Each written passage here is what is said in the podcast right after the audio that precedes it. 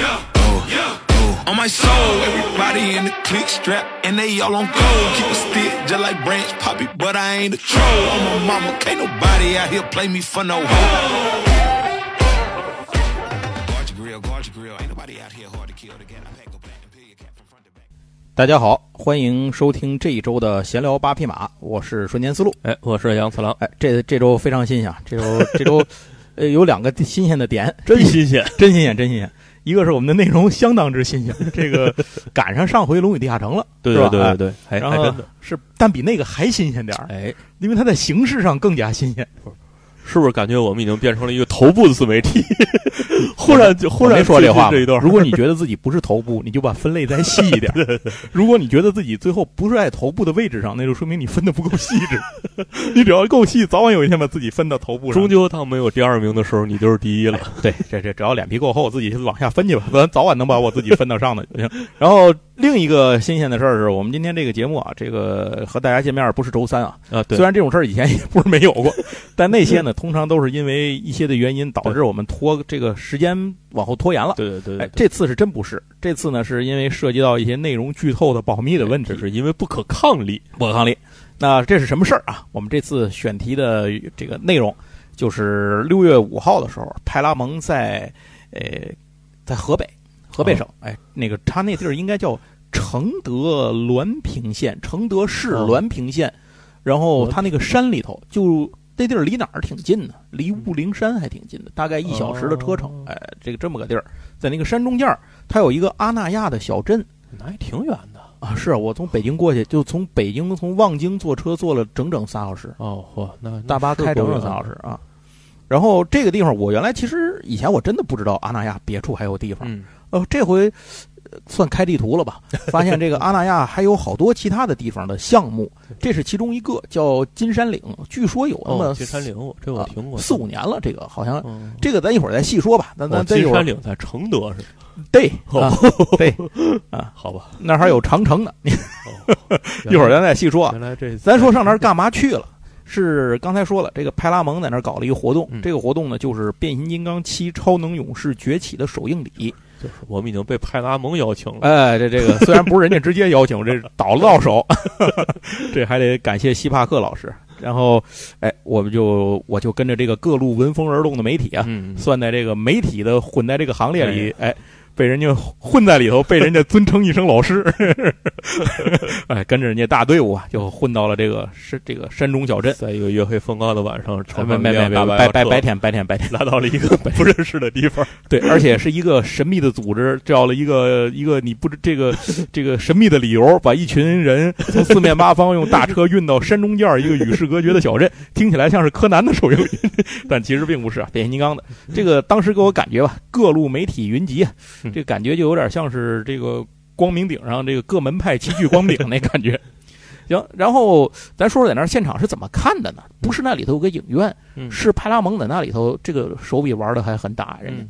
搭了一个影院。啊，搭了一个露天户外的 IMAX，火。啊然后这个大屏呢嗯。就搭在他那个，他里有个特别有名的网红的那个音乐厅，嗯，呃就在他那个山谷里头，就搭在他那音乐厅前头的草地上，搭了一个礼拜，据说是，我的天，呃就为这个。一开始我还以为啊，嗯就是可能阿那亚出点钱，什么当地在呃嗯派拉蒙，比如出点钱，搭完了就留在那儿了，以后就跟个影院给那儿，不是，哦人家弄完之后第二天就拆了。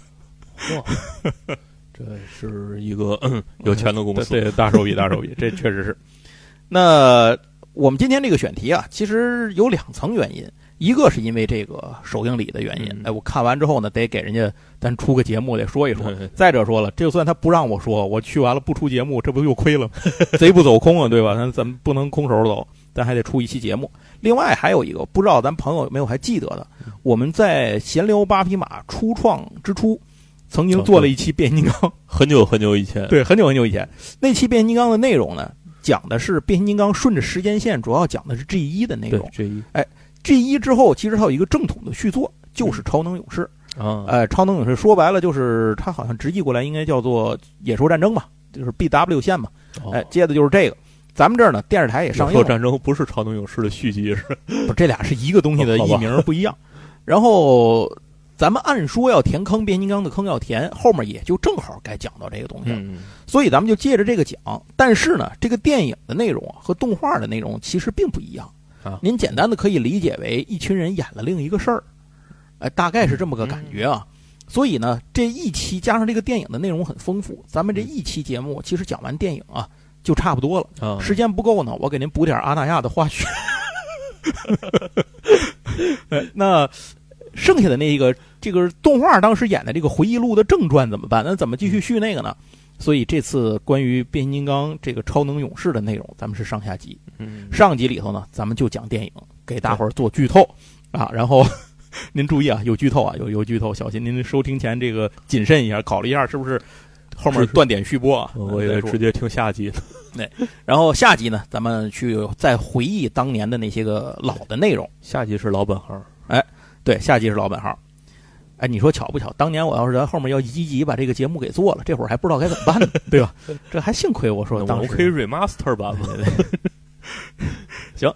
那咱们这一期的内容其实就是观影的反馈加上填坑啊，超能勇士这个部分分成这么两集，就这么个事儿。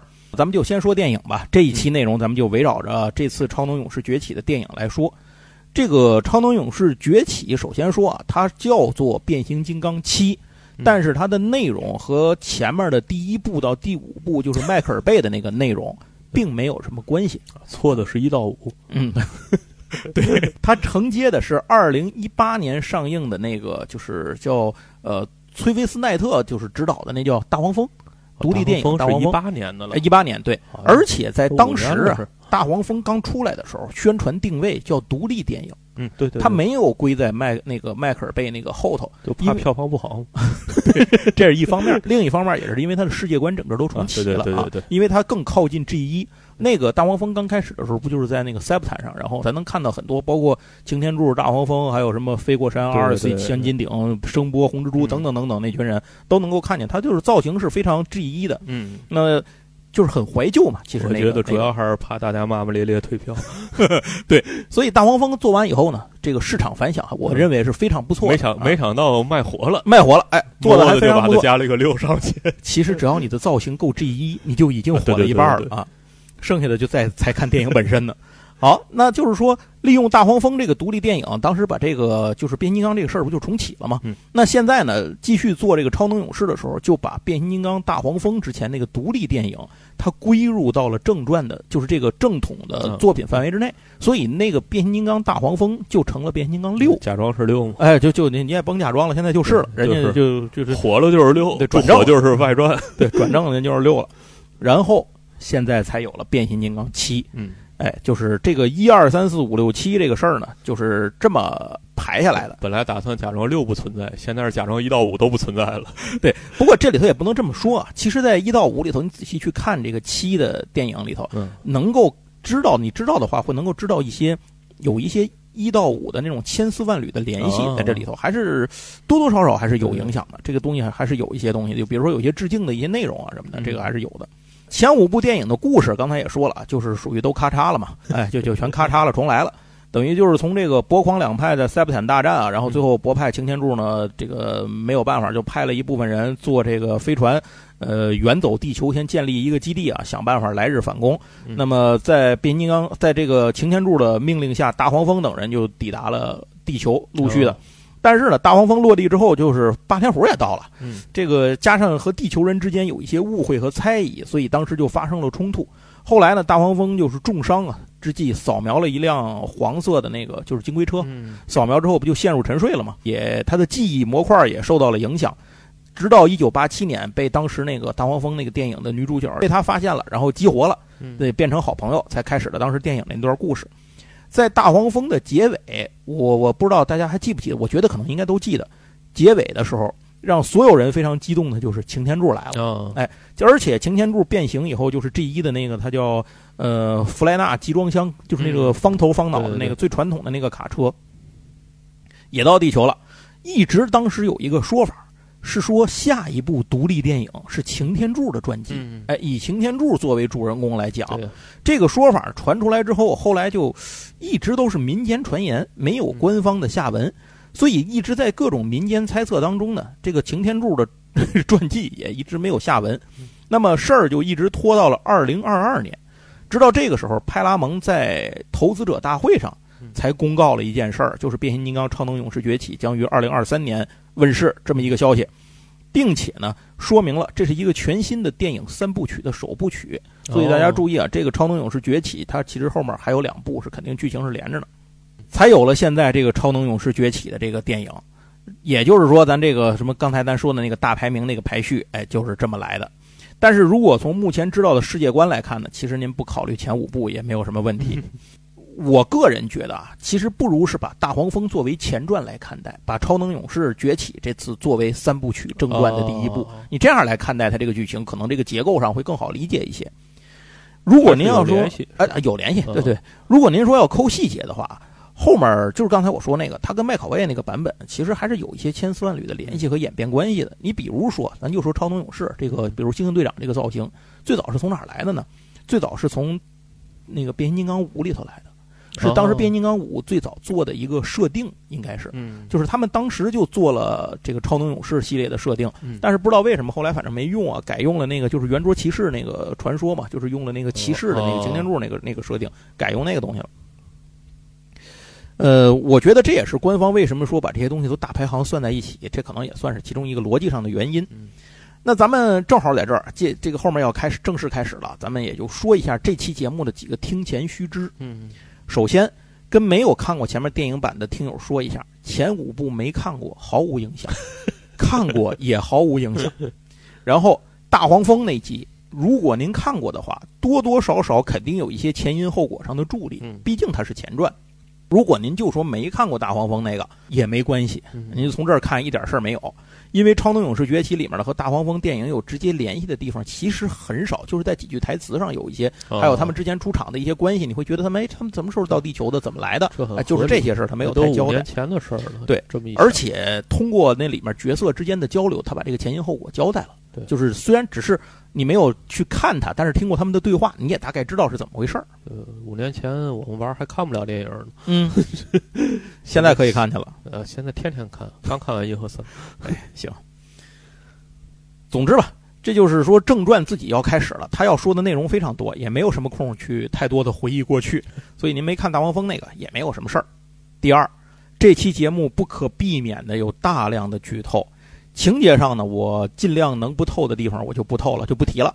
但是呢，您如果还没看电影，并且准备去看，而且在意剧透的话，我建议您先给这期节目点赞、转发，有月票投一下，都弄完了这套之后，把这节目关了。对。然后等电影看完了回来，这节目给您留着，我们也不删。稍后再看。对对对，我们也不删，断点续听是一点毛病没有。收藏。哎，收藏。第三。出于这个闲聊八匹马的选题角度啊，我和杨总的爱好倾向，所以我们这期节目是不可能从电影的什么拍摄技巧啊、运镜啊、结构啊、演技啊等等等等这些方面去去去去从这种影视播客人家专业的那些角度去做分析的。这个不是我们不想分析啊，是是水平分析不出来。我是不会，对，不会分析，只能胡分析，这不行。那理直气壮的啊，对对，这就得悄悄跟您说一句了，就是这些内容呢，我们也等着听别人的。对，您可以去懂。对，您可以去关注一下别人的节目。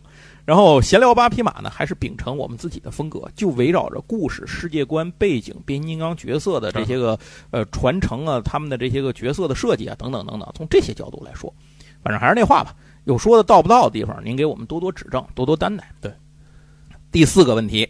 就是整个电影，其实我个人印象最深的地方是电影最后有一个彩蛋镜头。嗯，当然这个正好跟您说啊，这个镜头并不是在那个结尾曲子之后，在结尾曲子之前，就是他最后那个结束的时候，他塞了一个彩蛋在里头。我觉得这个彩蛋可能说明了孩之宝未来的一个大胆的想法，或者说让我想起了一个过去孩之宝试图搞过的一个操作。所以我个人觉得呢，这个如果是。您对海之宝产品啊，这个和作品很了解的人来说，您到时候看到的这个这个彩蛋的时候，一定有一种意想不到的感觉。我当时就脱口而出：“我操！” 旁边姐姐人还看了我一眼，好像。所以这个彩蛋的相关内容啊，大概我讲了的五六分钟的时间吧，我放在今天这个节目的片尾的结束歌之后。因为如果您前面没看电影。而且呢也不太在乎剧透，您又听了一期节目了，但您早晚还是准备看电影的，那么我建议您在结尾歌曲的时候就把这期节目关了，啊，别听这个彩蛋的这一段非常合。理。哎，等最后都看完了之后，您回来再听一下，这个可不知道能不能再算我们一次点击。我们把彩蛋剪成了彩蛋，对，我们把彩蛋剪成彩蛋，哎，所以您您咱注意一下这个节目最后有这么一个结构，有一个彩蛋解析。这么一想，我们的节目越来越精妙了。哎呦，我天，这太这费死脑子了，就冲这个您得多给点月票，行吧？闲话少说，您还有五秒钟的时间，给您决定是否关闭这期节目，完事儿再听。咱们现在开始倒计时，五、四、三、二、一。得了，甭跑了。那么留下来的各位啊，还有看完电影回来继续听的各位朋友，大家好。咱们今天开始正式的内容，《变形金刚七：超能勇士崛起》的首映礼观影归来聊。这个电影呢是由小史蒂芬·卡普尔执导的，他之前执导过的电影呢，这这个不好意思，我确实都没看过。这包括《奎迪英雄再起》《成长不容易》《滑板少年》等等几部。这次的电影让我比较关注的是，首先是它的时长，它的时长是一百二十七分钟。但是看首映礼的时候，我原来还想我掐表看看，嗯，哎，是不是这么长？是不是这个播出来的时候又有改变？结果我给忘了，看太投入了，我把这事儿给忘了。那后来我查资料，发现还有一个说法是一百一十七分钟，所以我也不知道到底多长时间。但是不管多长时间，它跟前五部麦考贝的版本相比，有一个本质上的区别。麦考贝的版本几乎都在一百五十分钟往上嗯，哎，就非常长。都是长。所以不管是幺幺七还是幺二七啊，其实都短了很多嗯。这一点呢，秉承了之前大黄蜂一百一十四分钟的一个啊风格吧，算是。呃，而且呢，它作为一个三部曲正传的头一部，这个《超能勇士崛起》其实有很大的压力。它呢，肩负着展现世界观啊，推出大量的新角色呀，嗯铺垫三部曲的故事开端啊，这种什么正反派之间的关系啊，等等等等，很多很重要的这个作用。换句话说，就是这属于头一枪，这要是没打响呢，后头难度就就就比较感人。我想知道的是，什么时候电影长度二十二百分钟变成一就是一百二十分钟变成标准的？我也不知道，好像我小时候都是九十分钟说是一部电影慢慢慢长度。慢的，我曾经我记得有一段时间说这个电影一百二十分钟就觉得哇好长啊，对啊，现在好像哎才一百二十分就是钟。我我我我记得我整个小时候都是说的九十分钟是标准片长，对对对要到一百二十分钟就觉得哎这是超长片的电影。，所以咱们是个怀旧节目。现在是动不动的都是 对对对。三个小时了。你要零零后的这个小孩们，要是看电影的话，肯定得想啊，这电影一百二十分钟好短啊，是吧？怎么这么短啊？呃，估计可能这时代不一样，还是时代不同了。总之吧，就是说这一部里头，我认为啊，第一部它它作为开门的这个前传之后的正传的第一部，它最难的地方就是在于它有太多的东西需要凭空交代给你。对对，让观众从零到一建立一个认知的东西太多了，所以这个我觉得是它里头最大的困难啊。也可以理解为什么就是说看过一些就是以前比如看过老动画的朋友，G 一之后那个传统是动画的朋友，看这个时候会觉得，哎，这里有些那个谁谁谁这个角色这么重要，怎么在这儿没有呢？嗯，我觉得这个最大的原因就是他如果安排的太多，就谁也记不住了，对呃，就是不能安排的东西太多了。嗯，这里有一个问题啊，应该说是在我看来，观影者看这个电影的人嗯大概分成两种。呃三种吧，嗯第一种是之前什么都变形金刚一窍不通，让啊朋友拖着带来，这个就就在这看个新鲜，看个热闹了。这类我们就不提了，这这一类朋友咱就不提了。再剩下的那一类那两类呢是什么呢？头一种是只看过前面的电影系列，嗯，哎，我觉得这种可能还好嗯，因为这样看来的话呢，就是超能勇士系列里头等于就是凭空比之前大黄蜂时多了一个新的派系，嗯叫那个巨无霸的一个派系。这个派系呢都变成动物，而不是变成载具。嗯他们和擎天柱领导的博派汽车人之间是同盟关系，而且有千丝万缕、哦剪不断、理还乱的联系。哎，说到这儿就行了，您知道到这儿这就可以了。嗯但是最后一种就比较麻烦，就是咱们这种嗯当年在电视里头是看过超能勇士的，所以呢，对什么黑猩猩队长啊、黄豹、飞剑、犀牛啊这些人有一个比较深刻的认知和了解，嗯。并且完全当时就是全盘接受过那个世界观设定和人物关系。嗯。所以到这儿之后呢，等于要推倒重来，呃，用同样一批熟悉的角色演了一个全新的设定和故事。嗯，这就有麻烦地方在于，咱们得相当于得当自己以前嘛也不知道，对。来看。所以这个这就是为什么我说那个动画我要单独拿出来，咱们放在后头去讲，这两个不能混着讲的一个原因啊，要没法讲了就。在这里头来讲，就是动画的内容和电影的内容几乎是无关的，您就知道这件事儿就行。如果说多了，反而容易乱。所以今天咱们就咱们就不在这儿提了。然后我今天讲的所有的过程后面，全都有一个大前提，我就当动画版没存在过啊，对，来讲。以后下一期里头讲这个动画版的时候，这个咱们再详细给您说动画的东西。哎，所以这个超能勇士的老观众、动画老观众，您也别着急，听完这期电影版的内容之后，您抓紧把电影看了，回头咱们在下礼拜咱慢慢咱再聊动画。平行世界里发生的另一个故事。哎，对对对对，这事儿漫威都玩烂了。咱们大致捋一下超能勇士崛起，大概说了一个什么事儿。这个开始前，首先说一个很多人关心的问题啊。第一就是原始兽没有登场，哦，一个人都没有，包括什么兽没有登场，对，包括霸王龙在内，就一个都没登场。然后巨无霸这边登场的所有的角色，在预告片里都出来了，没有老鼠勇士他们那几个，就是这个老鼠啊、白虎啊，就是那几个其他的角色没有登场的，只有黑猩猩队长、飞剑勇士、犀牛勇士和黄豹勇士这四位。嗯，好。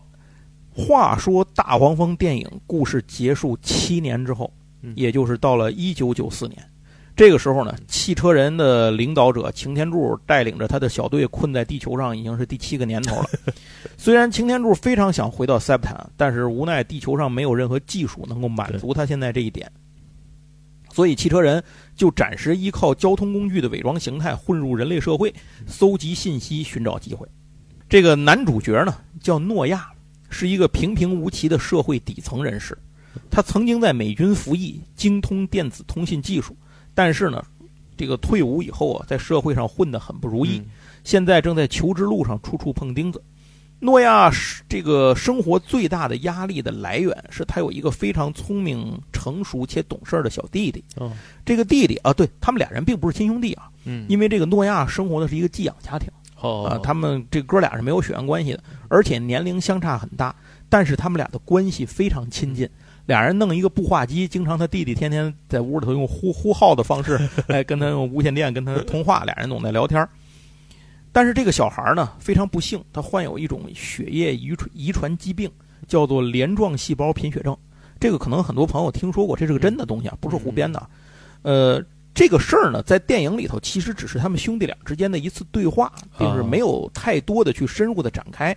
但是，我觉得他的这个病对整个剧情引起后面的这一连串的事情来讲，是一个重要的诱因。因为如果没有他弟弟生活压力，诺亚可能也不至于去做后面那些事情，他也就碰不上汽车人，也就不会发生后面这么多故事了。导演也不同意，反正。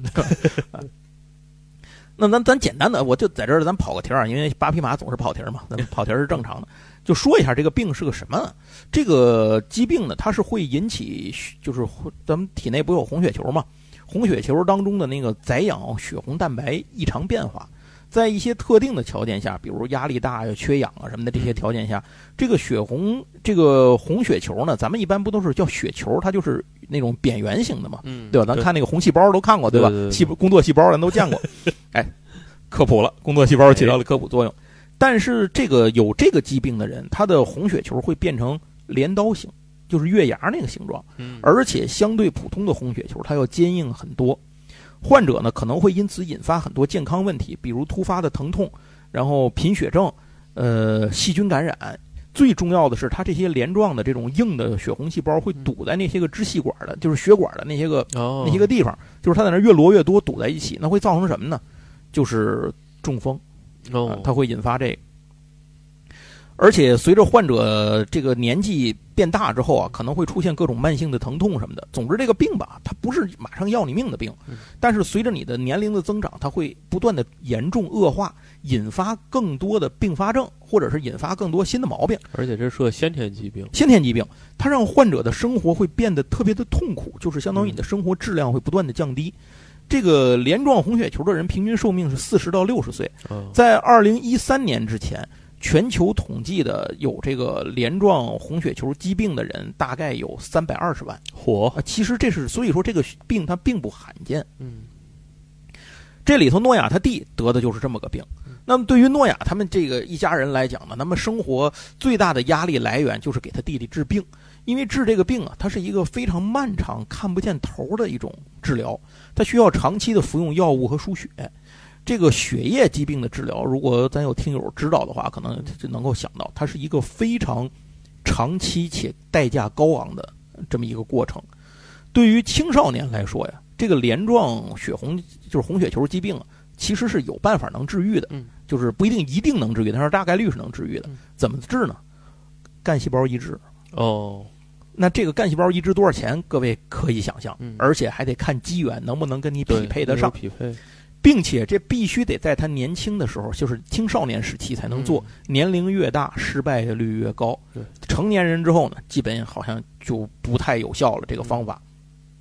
总之吧，这个病的费用足以拖垮一个普通的中产阶级嗯这这个家庭，更别说是诺亚他们这种吃上顿没下顿的这种底层的，就是这个纽约底层的这种家庭了。这就是为什么男主角的家庭背景的生活压力非常之大，就在这儿。而且他在打仗的时候，好像他在当兵的时候，就是因为总惦着他弟弟的事儿，反正就是也受到了部队的领导，就是他这他这个上司的训斥，嗯以至于他后来找工作的时候，在做调查的时候，可能往他部队有做调啊背景调查的时候，他的领导都给他说的不是好话，导致调没有好他呃对导致他这导致他这工作都没找着，就是之前连嗯工作都找不着，就反正影响对他来讲非常大，就属于陷入了一种人生泥潭的这种恶性循环当中，大概就是这样。那么有这样的压力不断的增加，其实最终让诺亚呢就不得不去尝试一个自己一直坚持着不去碰的来钱的途径，嗯，就是犯罪。最后诺亚没有办法了，决定帮人去偷车。嗯在这个过程里呢，他其实一直在和自己的良知做斗争啊。但是当然了，他他不知道是自己要偷这个车改变了他的命运。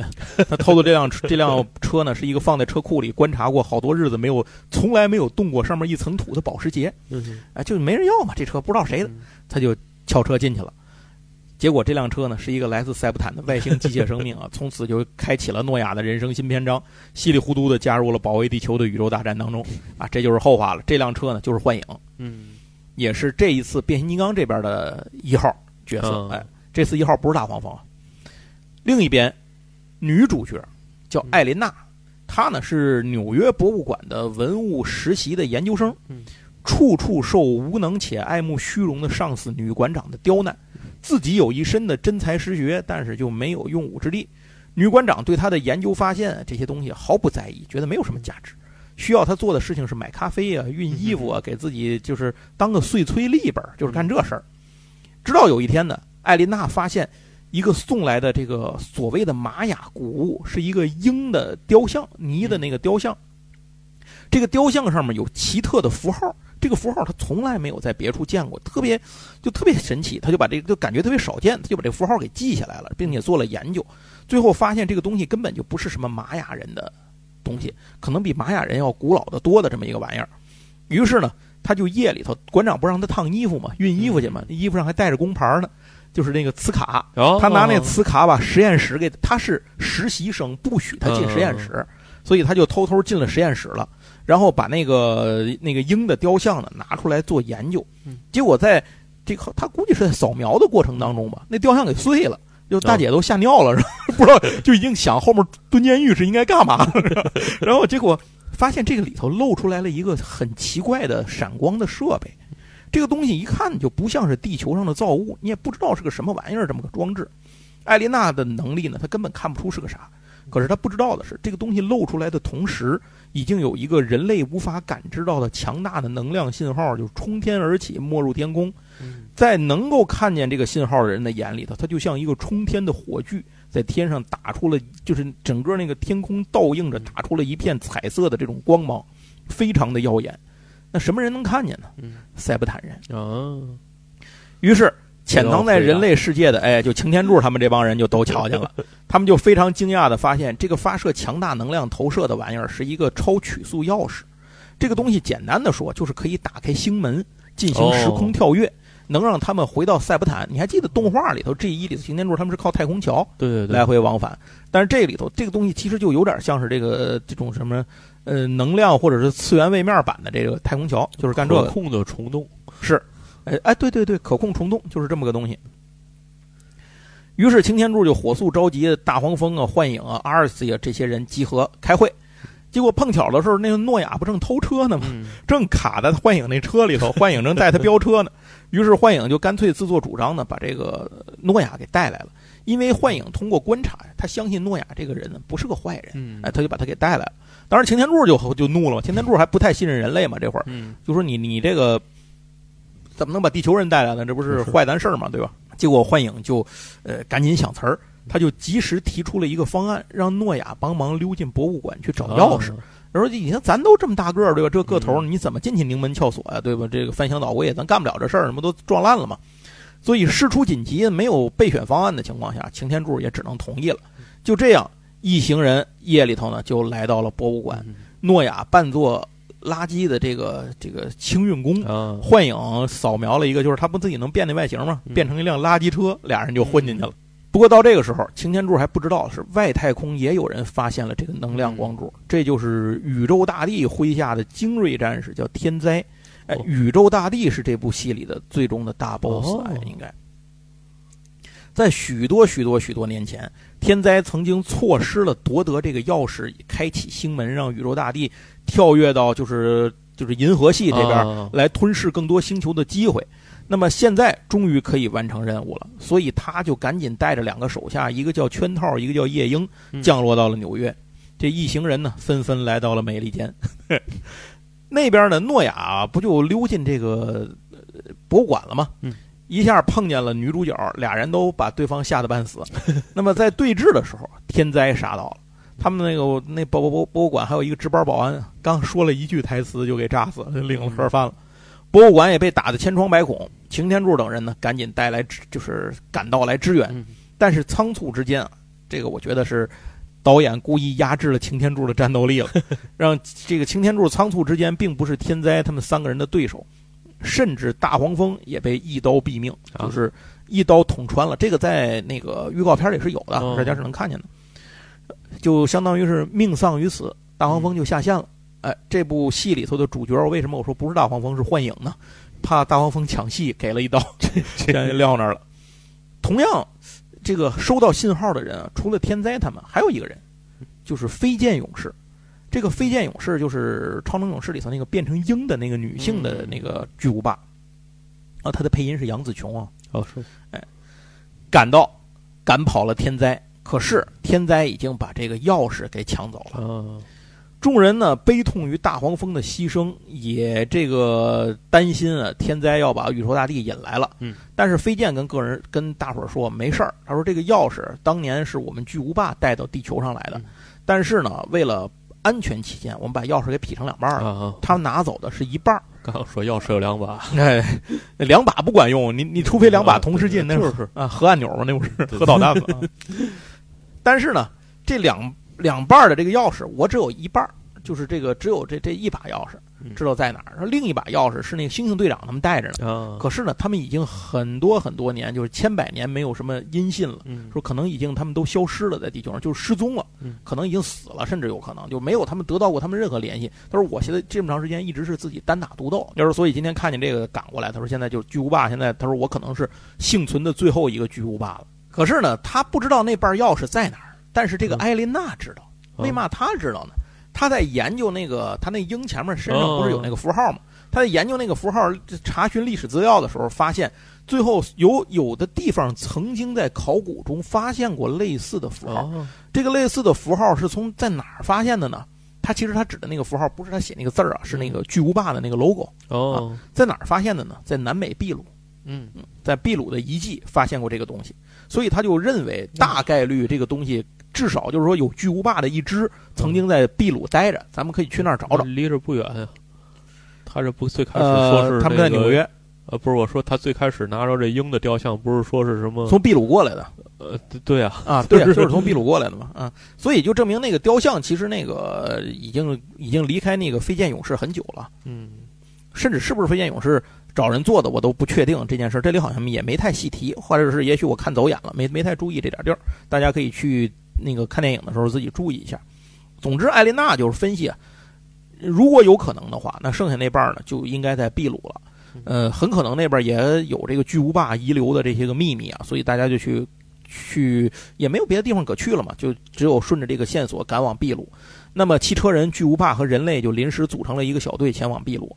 但是在这件事情里头，因为擎天柱他们说了，就是说这个钥匙凑齐了，天灾就会把宇宙大帝引来。但是擎天柱他们需要用这个钥匙回家，可是呢，诺亚有自己的想法，他知道这个钥匙凑齐了以后，很可能如果擎天柱他们守不住这个钥匙，就被天灾抢走的话，就会把宇宙大帝给引来。所以他的想法是拿着那半拉钥匙就把它毁了。嗯，大家各有自己的小算盘吧。这样一队人呢，就奔了这个南美了。到秘鲁之后呢，他们见到了先期抵达的汽车人千斤顶。千斤顶入队，这儿我就必须吐槽一个问题，就是这个千斤顶的造型啊，就是为什么不能用 G 一的造型，非要再重新设计一个？我就是能用 G 一咋地，我也不知道。这部分咱就不细说了。黑猩猩队长领导的巨无霸就在这个地方，相当于和汽车人合流了。这里又经过了一场大战啊，在这就不提了。题外话，这个黑猩猩队长谁配音的呢？是那个朗普尔曼，就是那个《环太平洋》里头演那个汉尼拔州的那那那大哥。哎，他在动画版里头，就是《天元之力》的那个动《变形金刚：天元之力》的动画版里，就是他给黑猩猩队长配的音。但是，一场大战之后，最终这半拉钥匙还是被天灾抢走了，开启了星门。眼看宇宙大帝就要到来啊，众人开始了最后一战。呃，总之啊，到这儿这一场大战里头，就能够看见汽车人和巨无霸战斗的风格是很不一样的。呃，他们这个巨无霸的战斗就更野性，他们更偏向于那种兽化，手里抄着的都是冷兵器，什么砍刀、大锤什么的这些东西，然后跟对手就对殴，非常凶残。你像那个谁，他们黑猩队长，或者他们有的就是，比如说一把把那个什么胳膊拽下来，脑袋连 连脊椎从枪子里揪出来什么的，就这这招有的是，经常用这些招。当然，擎天柱他们也用这种招，但是就感觉他这些更像是野兽在打架，就是这种感觉，野性化更强。最终是肯定是邪不胜正嘛，化不可能为可能。而且大黄蜂在战斗当中呢，受到秘鲁当地的一种就是那种能量晶石的治愈，而复活了啊。嗯，嗨，你怎么可能让大黄蜂死？死了玩具卖谁？票卖谁？我刚想说，他们五年终于把大黄蜂玩具清空了，准备 开始卖出新出新版出新版。这个大黄蜂 必须活过来。那关键时刻，大黄蜂就是相当于搭乘着同温层啊，赶到了战场，从天而降，凌空击杀了夜鹰。结局呢，就是一场大战。最终啊，咱就刚才说了，邪不胜正。其中呢，有这个战斗过程还是非常精彩的，尤其有一个长镜头就展现了。这个巨无霸和汽车人合作打怪的这个过程，幻影呢有一个自己的高光镜头啊，也发生在这个地方。诺亚呢更是从一开始只能四处逃命啊，随便一个敌人都干不过，混到了终于在这场大战中混出来，有自己的这个装备了，一身能打怪的装备，甚至救了擎天柱。哎，正所谓这叫什么呢？呃，先穿袜子再穿鞋，先当孙子再当爷嘛。哎，这平地一声雷，这就算熬出来了。但具体是怎么熬出来的，大家留着您去电影院里自己看。最后呢，电影这场大战都结束了之后啊，这个钥匙还是毁掉了，擎天柱他们还是暂时回不去了。最后呢，交代了一下这个这些人的都何去何从，是干什么了。这个男女主啊，都去干什么？那个女主最逗，女主不是在呃南美发现了这个巨无霸带领的这种，就是当时和人类共存的那种土著人共存的那种地下都市的遗迹嘛，所以一下就火了，成了地下遗南美地下神秘遗迹的发第一发现人，哎，一下就火了。这个男主呢，最终他找了一个工作，这个工作呢，就是他去最后去面试啊，就通过了。那么，这就是在这个地方加入了一个镜头里加入了一个彩蛋，就像节目开头说的，我认为这个非常重要。如果您还没看电影的话，咱看完了再说。我把它放在结尾曲子之后，到时候您回来再听，别在这儿告诉您。电影的剧情基本就是这样。哎，节目现在过了一半吧，差不多，咱们剩下一半干什么呢？阿那亚，不不不不，其实还有很多，其实还有很多的，还有很多要说的。首先一个，我想给大伙儿说一说的是，这个电影过程里让我印象比较深刻的场景。这第一个场景就是幻影那个诺亚偷着幻影这辆车之后，其实是幻影绑了他，然后 就也不知道谁偷了谁嘛，然后这个被警察发现了。所以一路这个警车追逐战，嗯，这个过程是特别帅的。嗯，这个里头幻影显示了自己的一个能力，就是投射幻影，全息那个投射全息影，让敌人分不出来谁是谁。嗯，但是其实如果您看过这一动画的话，会知道幻影其实没这个本事。嗯，他的本事是隐形。对，在这里头可能觉得隐形实在太外挂了，就不知道该怎么让剧情好进行下去，不能让他隐形，就把这个。投射全息投影的这个能力给了他，这个能力其实在 G 一里头是探长的本事。嗯，对对。哎，所以有可能在这个里头就是，呃就不会再有探长这个角色了。呃，这以后可能不会有探长这个角色。没事儿，也许探长会一行。哎，有道理哈，俩人换换本事，行行行行行。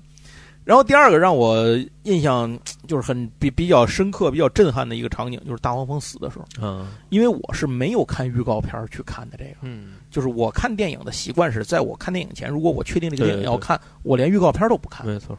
结果那个场景就是我真的没想到，就是嗯大黄蜂就一刀就那么撂那儿了。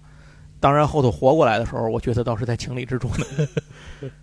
第三场就是第三个我比较印象深刻的情节，就是他们在秘鲁抢钥匙的时候嗯，在那个马丘比丘，大家知道吗？秘鲁的那个世界文化遗产嘛，呃，这个盘山公路展开了一场大战，里面有这个擎天柱和天灾的对殴，然后还有这个幻影应该是和夜莺在打，然后千斤顶和阿尔西俩人组队呢对付那个对付圈套，哎，所以就这这里头有一个情景，就是圈套打了一颗导弹出来。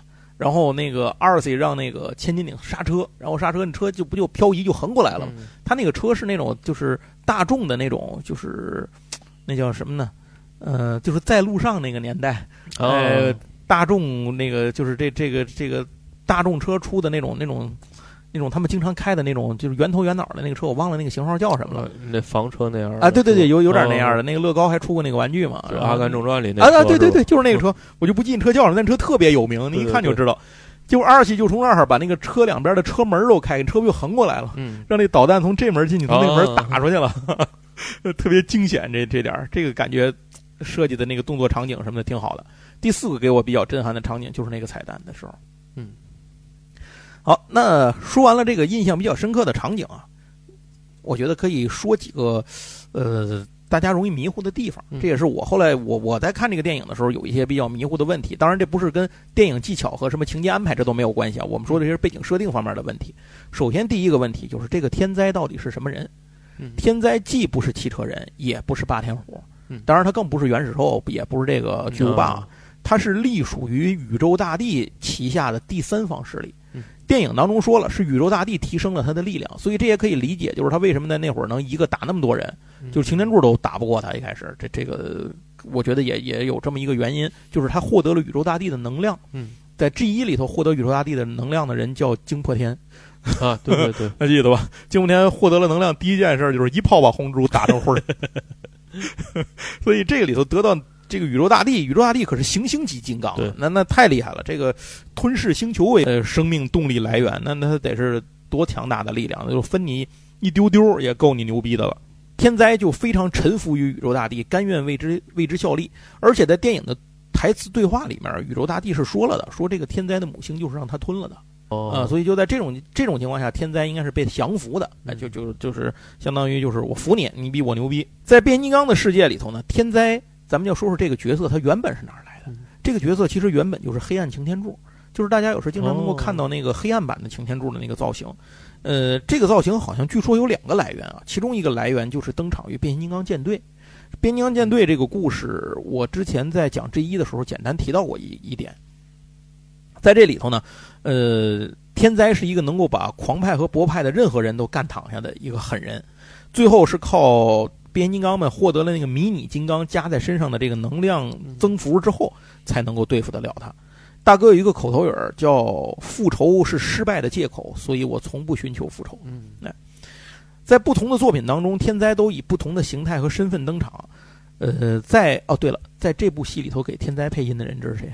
嗯是那小恶魔。哦，所以这个配音很强大，就配音团队很强大对。接着第二个问题，夜莺是谁嗯？夜莺是一个女性的，在这里头登场的是一个女性的这个就是第三方的这个这个这个角色，但是她的最早身份也是能够追溯到 G 一的，嗯就是 G 一里面有一集，有一个人类科学家制造了一个女性的忍者机器人儿。杨总，我不知道你还记不记得这一集？但是这个机器人呢就被霸天虎控制了，所以造成了很大的危机。呃，虽然只有一集的戏份啊，但是其实在结尾的时候，编他们不把那个女机器人给封印了嘛？可是编剧给了一个伏笔的镜头，就是他那个眼睛特别狰狞的那个眼睛睁着嗯，就预告着感觉这这姐姐还能出来。哦，可是，这个伏笔没有被回收，嗯就最后只是这一登场了一集。但是这个角色好像很很受很多人欢迎，我估计可能在日本很受欢迎吧。有很多的改版角色，最后就是日系变形金刚的故事，给这个这个女的霸天虎呢补充了一个完整的人设的经历。她就是个刺客，而且她有一个任务是刺杀六面兽。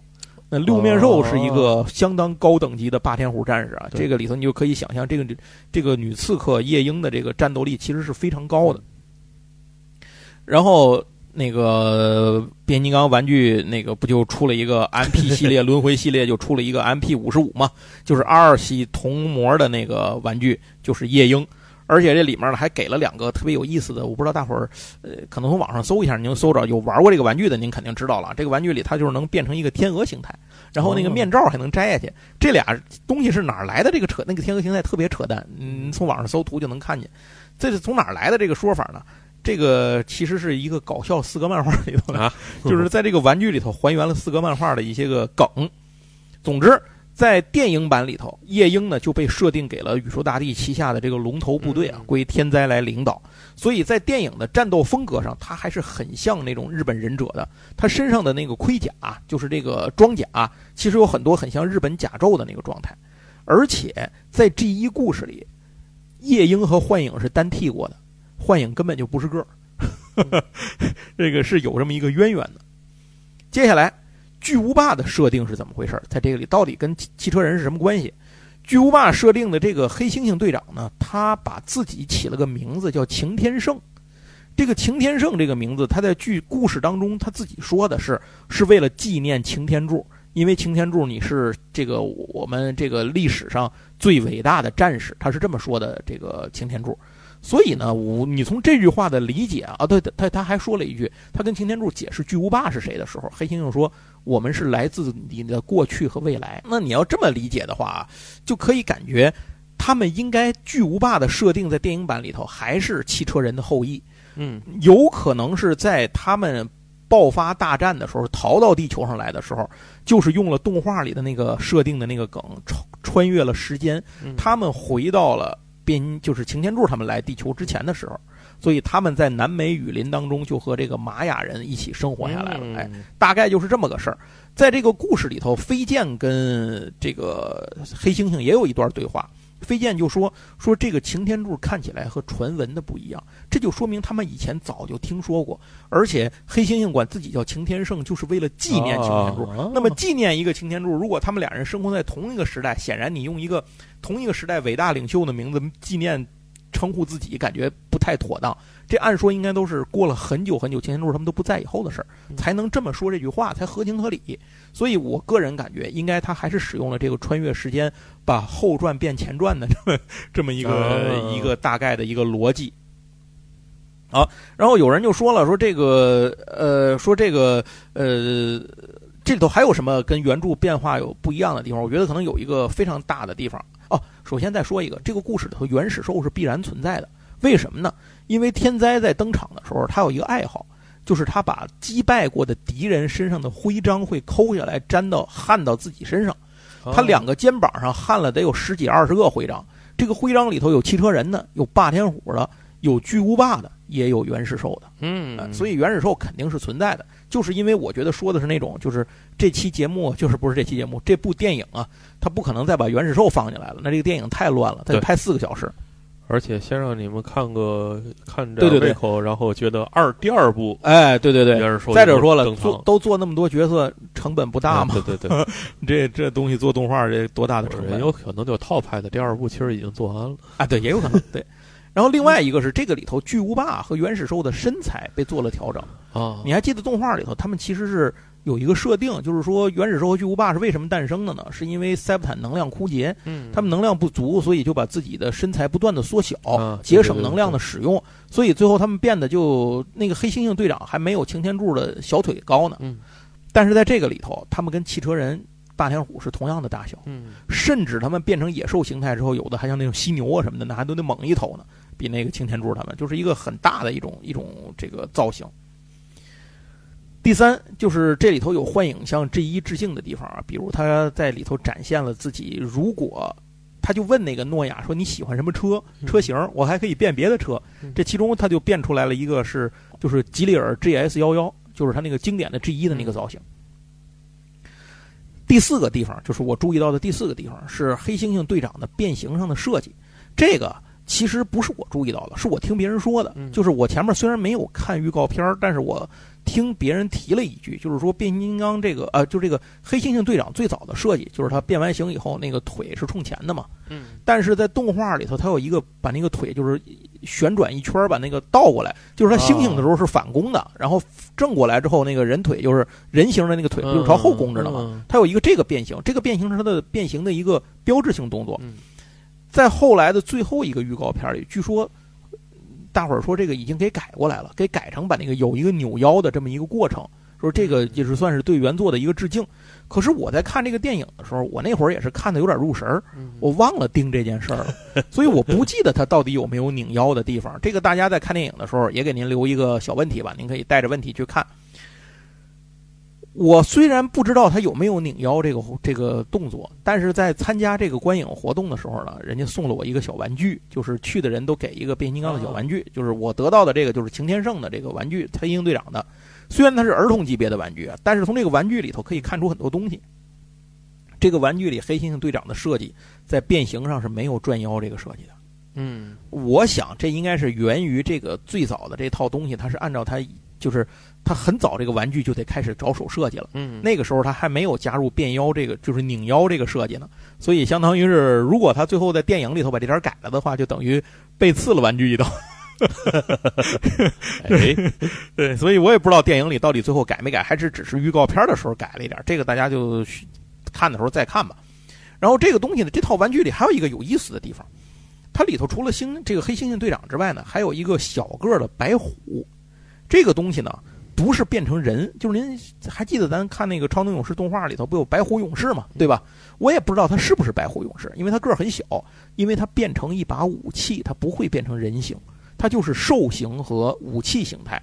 这个武器呢，就是让黑猩猩队长拿着，所以感觉起来呢，就像是以前目标战士一样，那种变成武器的那种目标战士，给那个汽车人或霸天虎提升能力的那种，有点像这个东西。所以黑猩猩队长这个是个白虎。另外呢，呃，在六号吧，好像是北京的首映场现场，我看到一个照片儿那个现场大家拿到的玩具的赠品是擎天柱。这个擎天柱里头也带着一个可以变成动物的这个武器，啊，呃，就是能变成武器的动物，是一个狼。那么你还记得在 G 一里其实是有一个狼的，那个狼是闪电勇士，嗯。但是它是二级，就是它是它是二次变形的一个金属生命体，嗯。所以它是两种动物，它是个飞狼带翅膀，嗯。可是归根结底它也是个狼。所以我就在想，是不是在动画里的一些角色到电影版的时候，他们把一些主要角色继续保留为巨无霸，另外还有一些角色设计成了这种武器呢？哦。就是像目标战士一样的这种变武器的动物呢，这也有可能。因为我觉得玩具不会空穴来风自己去设计这些东西，它一定是跟着这个呃总体的总设定他来做的。所以我们可以由此来推测一下啊，这应该是电影线官方统一的一个设定，只不过在第一部电影里没有放出来。嗯那么我觉得有可能是新元素太多啊，怕观众受不了；另一个也有一个是控制成本的一个原因，他才把这些个新鲜的卖点，他以后得留点，他不能都用了，对吧？后边再进化就能哎，对对对对，可能以后就能得到，比如说把人类的动物，这是现实中的动物扫描嗯变成什么，或者是是怎么着的，反正能给他们提升能力吧，这也算是一种进化嘛。那么我觉得这个可变武器的动物战士的这个设定，有可能在以后的电影的呃超能勇士的第二部和第三部里头有可能会出来。然后第五个地方是我注意到的地方是在那个秘鲁的遗迹的那个石门上头，其实是有好多头像的符号，好像是十二个、十八个还是多少，反正一大圈子，可以看到很多的巨无霸角色，所以这暗示着后面应该很多角色是会存在的，甚至里头可能还有原始兽角色，这也不好说。另外呢，在呃之前我就我在看电影的时候，旁边一一开始在吃饭的时候，有一哥们跟我聊天他就说了，他看了那个预告片嘛，他就说那里头那个猩猩队长啊，还有一种战斗形态，能从胳膊两边伸出那个刀刃来跟人打。但是呢，这个其实是看完电影你就知道了，他其实并不是猩猩队长，他是另外一只猩猩。这个里头还原创了一只猩猩，叫啊上古圣猿。哦，好是黑是黑猩猩队长上一代的巨无霸领袖，啊，就是对抗天灾的时候牺牲了。他能在野兽模式下，就是在猩猩模式下，再变出一个猩猩模式下的战斗形态来。但是这一点好像猩猩队长是没这个本事的。呃，接下来第八个就是里面有很多致敬前作的镜头，这个我就不细说了。你比如这个擎天柱在高速公路上边开边变形啊，大黄蜂变着一半儿就是一半人形一半车型的这个躲敌人啊，等等等等，这些都是以前在电影版里头咱们看到过的，算是对前作的一些致敬。然后让我印象比较深的一个就是对大黄蜂的处理，是吧？这就是属于这个，就是又得要你又不能有你啊，需要你先停，合情合理的停一集。第十个就是除了黑猩猩队长和飞剑勇士之外，那个黄豹勇士和犀牛勇士的戏份非常之少啊。呃，我估计都留给后面两部了，也不可能就他们几个人啊，有可能像什么老鼠啊、恐龙啊、白虎啊、闪电啊、蜘蛛啊，像这些人有可能都会登场，尤其是蜘蛛勇士和老鼠勇士，我觉得他们应该都得登场。嗯接下来还有一个是我很想知道后面他如何处理幻影这个角色，因为这个这一部电影明显是强推幻影做这个变形金刚里面的这个 C 位嘛，呃，而且幻影最后因为它高光 高光时刻的表现啊，它转换了一种形态，我在这就不跟您说是什么形态了，呃转换了一种形态，我想知道以后幻影怎么处理，嗯。它是就以这种形态出现呢，还是说它又会被修复？修复之后是不是又可以顺理成章的获得一个新的形态？就不是再变保时捷了，又变个别的呢？那是不是有可能变回它的赛车呢？这些都不好说，啊，这都都是以后再说的。我是觉得幻影这个角色后面有很多可以挖掘的地方。呃，另外还有一点啊，飞剑勇士，我的印象里头，在电影里好像是没有变形，从头到尾都没有变形。呃，但是在玩具飞剑勇士是可以变形的。嗯哎，所以不知道为什么在电影里头、嗯好像没有见到它的变形状态，呃这个比较奇怪的一件事儿。省点经费给下一步。那也不至于省在这一个角色上，对吧？不知道为什么，就就就反正我觉得可能肯定是有官方的理由啊，我很好奇这件事儿。基本上到这儿为止，我们就把这一次观影的所有的内容能跟大伙儿聊的都差不多都聊完了。在这儿还要多说一句啊，就是如果您看这个电影的时候，我觉得，嗯，不妨在之前可能的话啊，比如把大黄蜂还是看了。啊，哎，这这个咱刚才不是说了，没有什么这种逻辑上的联系嘛？但是，但是它还是有一些前因后果的支持的，至少你会更清楚的理解，比如擎天柱为什么这么懊悔，就是他为什么会愿意把这些个呃留在地球上无法返回塞伯坦的这些责任都揽在自己身上等等这些原因啊，这其实是里面有一些浅层，就是这种潜在层面的一些动机的。哦啊，所以多多少少还是有一些联系你们。都看那么深呢？我现在看这些电影都基本都是带着爆米花的心情去看的。这不就是主要就是没人给我爆米花吗？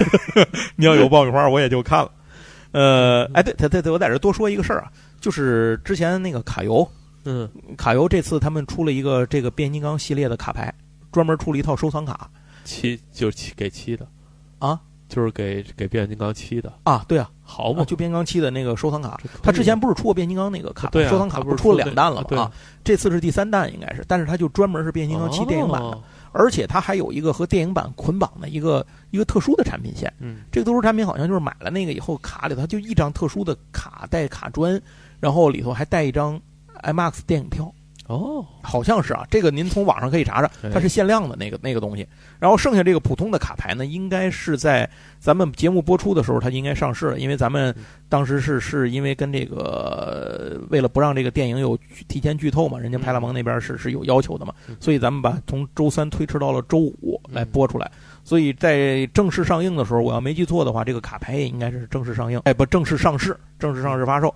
所以您要是感兴趣的话，咱因为这合作时间都长了嘛，嗯就说一句，您要感兴趣的话，您可以从网上去找找这个东西，我觉得还挺好的。我看了它的全卡图了，我觉得还不错。这个东西后面咱们也会做那个开卡直播，啊，哎，如果大伙儿您感兴趣的话，可以关注一下我的 B 站账号“瞬间的思路”，瞬间的思路，的思路啊，对对对。然后您到时候看看，我们到时候会播。行，那这就是跟变形金刚有关的所有的东西。最后咱们用个五分钟吧嗯，咱简单说一下我去观影这个地儿，啊阿那亚这个地儿。我觉得如果您是在京津冀一带的朋友的话，这个地方还是一个不错的周末度假的地方。嗯它就在那个山中间儿。嗯，哎它唯一的最大的问题就是刚才我说那个，它出来交通不方便，您就得自驾，要么就只能坐它那个大巴。啊它那大巴好像是周五去，周日回。哦，哎，大概是这样的。哦还行。那儿的我看电影的时候巧了，我看电影的时候，这个电影不是招待的是各路媒体呀、啊呃，四方豪杰嘛，这都来的。但是呢，他们阿那亚当地的那个业主分了五十张票，谁抢得着哦算谁的。我旁边坐着一个一小姐姐，人美心善，这小姐姐，她就是当地的业主。为嘛啊说人美心善呢？她给我讲了好多这个阿那亚这个哦，这个地方我好奇的东西，比如说这个地方其实，嗯，就是它一直在扩建当中，现在等于是一期盖完了，而我住的地方是二期，嗯二期在建，然后三期，它后面我估计还得有四期，还得扩嗯一个很大的范围。如果您去过那个海边阿那亚的话，可能会对它有一个了解，它就是没有那个那么大，它现在还在建嗯。比如它的食堂现在刚有一个一食堂，我看到它那个规划图上是有二食堂，还没有造好。嗯然后它里头也有很多的这种，呃，虽然它没有海边儿，但是它有很多的开发了很多项目。比如说我在溜达的时候，我往它那个山里头那个山口那边去溜达的时候，去看到它那边有一个开发了的林间徒步路线，这个哦可以进去去，你可以去林间徒步，它是纯在山里，纯在山里。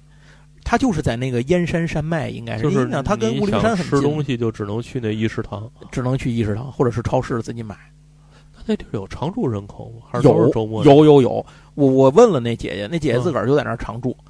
她这个所谓的常住是什么呢？就是财富自由、财富自由的自由职业者。对对对。然后就是她这个常住是什么概念呢？就是反正按这姐姐说的，嗯四月以前不能住人，哦山里头太太冷冷，就是哦扛不住。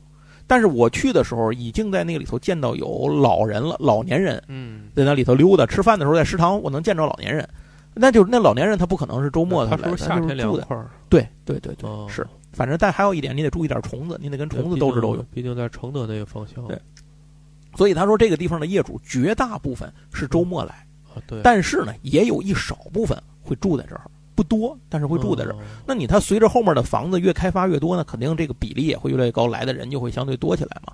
据说它山上就是它的嗯一区，它山它在那个山坡上头嗯，整个那一层层错落的山上的那些都是小别墅，嗯那些别墅据说里头好多都是明星啊什么买的。按这姐姐说啊，她这是阿那亚的那个老板嗯在这儿等于开的这个项目。嗯。开盘之后呢，就是就不是开盘，要准备建筹款建的时候呢嗯，就在阿那亚海边的那些个业主那个群里头。去问问谁有愿意买的嗯，说第一期房一一下就没对外，直接就卖没了，就都是人家业主买的。这姐姐就是那边的业主，嗯。她就是这么买过来的房，所以这里头好多业主就都也是海那个海边阿那亚的业主。听上去就是那个财富自由了的自由职业者们，对对对对比较适合这样的。然后刚刚才我还没说完，你往那个山里头走，它不是有一个徒步路线吗？那个徒步路线我看了一下，它山上还有好多景色，有什么有什么洞啊，有什么什么观啊，反正有这些地方。啊它里头还有好多网红，你就是阿那亚很会运营嘛，它不是做很多这种网红的艺术馆、对对对博物馆。这里头有一个石头的音乐厅，哦就是那电影放映就在那前头，上面还有一个叫上院的一个禅院。嗯哎，在那个上院那儿去看那个山景是特别漂亮嗯。这个地方是有长城遗迹的。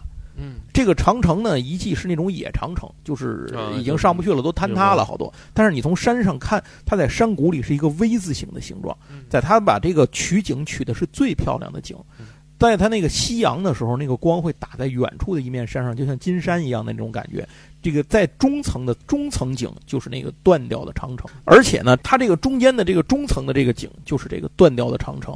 啊而且我自己走过去了，就是我自己下去了，我看到那个长城顶那儿好像有施工，我就下去看看。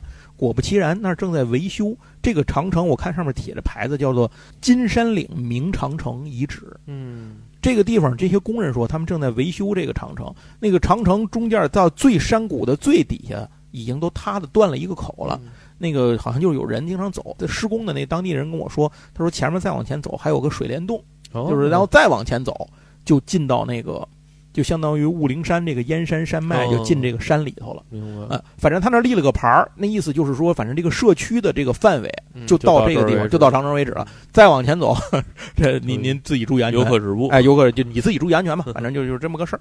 哎，总之这个地方给我的印象还不错，而且通过这件事情，我才知道阿那亚其实是有好多个社区的。嗯，它它在这个地方有个社区，离着大概一小时车程左右，那个雾灵山里头，嗯就是雾灵山是河北的燕山山脉的主峰嘛。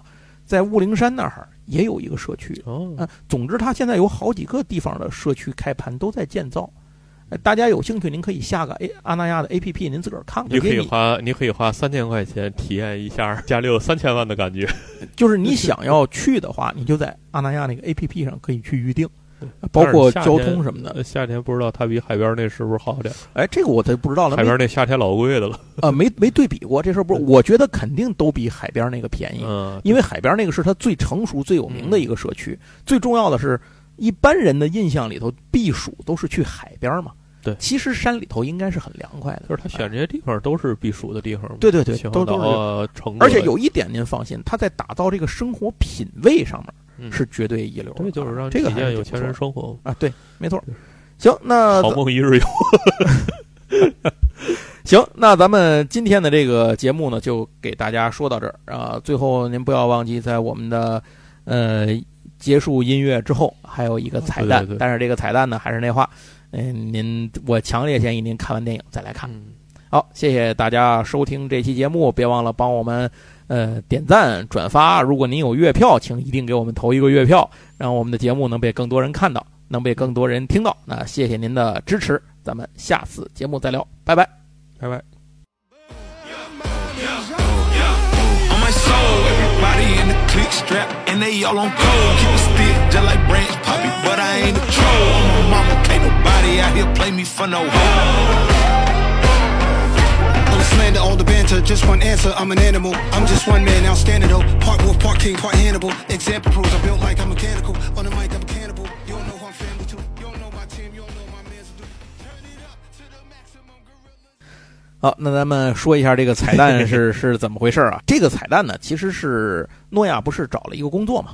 他这个工作最后那个人面试他的时候就说说说你被录取了，说呢，但是呢，我们就说想问问你有什么工作的这个经历。诺亚就说说我前段时间有一个在海外工作的项目，然后他说那你这个简历里怎么没写呢？诺亚说哦，这是一个短期项目，就没有在这合同制的，我 就没有写在这里头。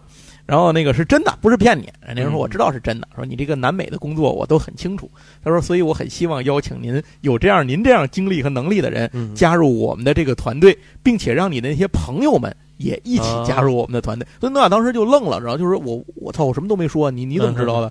然后就诺亚说你们什么人？你到底是 FBI 还是 CIA 是吧？人说我都不是，他说我们是另外一个呃国家的秘密组织，我们的工作呢就是对抗那些危及世界的那些个呃，就是相当于这些个。什么外星人呐、什么的这种超自然的啊，这这些事情对抗这些力量的，呃，所以就是欢迎你加入我们的这个队伍啊、说着呢，他就扭头去按了墙上的一个按钮，是个嗯是个什么东西伪装的，嗯那扇门就开了，里头墙就收下去了里头是一个特别大的实验室，好多层，底下还有机库啊什么的工作人员、这样的人。然后他给他一个牌儿，说我们部队的名字叫这个，写的是 G.I. Joe，哎特种部队。所以这个场景一出来，就是特种部队这东西一递出来之后，就真的让你。为之惊讶，就是尤其你知道这件事儿的人，就感到特别惊讶。在我们之前，咱们不是之前做过特种部队那期节目吗？嗯在那里头我就说过啊，在漫画的方面，变形金刚和特种部队是早就有过联动的。呃，孩之宝呢也早就提出过孩之宝宇宙的概念，哦后来呢因为统一世界观难度过大，就不了了之了。嗯这件事情以后我们可以做一期节目给大伙儿来说一说啊。呃，有消息说。孩之宝和派拉蒙在二零一五年的时候就有个消息啊，说当时招了一群编剧啊，准备拍摄《特种部队》《微型小超人》《蒙面斗士》《魔幻骑士》等等这些电影，组建一个电影版的孩之宝宇宙。嗯，哎，那么这个里面特种部队不是就已经拍了吗？动画片嗯不那个那个真人电影不是已经拍了两部了吗？对。但是在他当时的那个规划里面是没有变形金刚的。啊为什么当时把变形金刚踢出去了？因为变形金刚做的太好了。哦那个时候正好是变形金刚四，应该是。嗯所以麦考贝这个东西呢，就是正好它在形成一个自己的麦考贝变形金刚宇宙，嗯，所以就可能就是派拉蒙那边和海之宝呢，就都觉得没有必要把变形金刚拉进到这个宇宙里头来，嗯就就所以就算了。结果时过境迁呢，现在情况都不一样了对。麦考贝的这个变形金刚宇宙甚至都已经被重新抹掉了，所以我觉得也给了重新洗牌、设计一个联动宇宙的一个机会。尤其是前面特种部队自己也出了两个独立电影了，嗯那么再加上现在大黄蜂引发的这个超能勇士这个重启的这个段变形金刚的故事呢，所以我觉得可能也算是一种水到渠成吧。另外，有一个之前负责过变形金刚和特种部队电影系列的一个制片人啊，他叫罗伦佐迪·伯纳文图拉。嗯这个人当时在接受采访的时候，他就说过，变形金刚和特种部队两者的联动是不可避免的嗯啊。但是考虑到这个哥们儿还说过很多不靠谱的话，就是说的东西都并没有实现啊，所以所以也不好说他这说的到底怎么样。但总之这是一个制片人说的话，所以我觉得总比这个呃空穴来风要强一些，对吧？而且我个人的看法啊，这个呃两个 IP 的联动其实它是机会，但也是一种风险。嗯你比如那个就那会儿那什么异形，异形和铁血战士不是联动过吗？嗯那个我觉得效果就就欠佳，很多双方的粉丝都不太买账啊。这类似这种例子还是蛮多的，所以变形金刚和特种部队在这个电影当中的联动，我觉得在逻辑上首先是可行的，但是在剧本啊、结构啊、角色，尤其是角色的重心如何分配，我觉得有漫威的这个经验在前面，他们可能会做成这种大做一个参考啊，对，有可能，有可能像。复联这种有可能大乱斗嗯、大乱斗式的联动。但这里有一个问题，就是你像变形金刚电影里头，其实你会不自觉的把男一号，就是人类的男一号和变形金刚的一号角色给区分开看待。啊，就是你会呃把他们割裂开的去看待这两种不一样的机械生命体和人类在里头的戏份。嗯所以，如果他拿到了和特种部队去合作的话，那么，呃，在变形金刚里头，变形金刚显然是有名的那个 IP 嘛，人类是带出来的，都是无名的那个主角在里头随着变形金刚成长。嗯但是你跟特种部队合作可就不一样了，特种部队出来的人个顶个呢，就是本身自己就是 IP。对，那么他在这个剧情和这个人物角色故事线的这些个分配、重心的分配上，如何去分配，这我觉得就是一个很吃功力的一个一个问题了。你怎么去分配这个重点？嗯，没有重点，那那那哪行？不就是不就复联吗？哎，总之吧这事儿我觉得就是反正是肯定是个机会，全，但是这事儿得全球大战宇宙大帝嘛，但是得捏拿好火候。我、我肯定是最后肯定肯定肯定我估计是这样。行吧只拍要拍了电影，没准儿 对行吧，那咱们今天这个时间真的是不短了，这个也是彩蛋的时间了。这个有关呃动画回忆的部分，还请收听《变形金刚超能勇士》我们下一期的节目。那这次节目真的就到此结束了，非常感谢大家的收听，谢谢您，咱们下次再聊，拜拜。拜拜。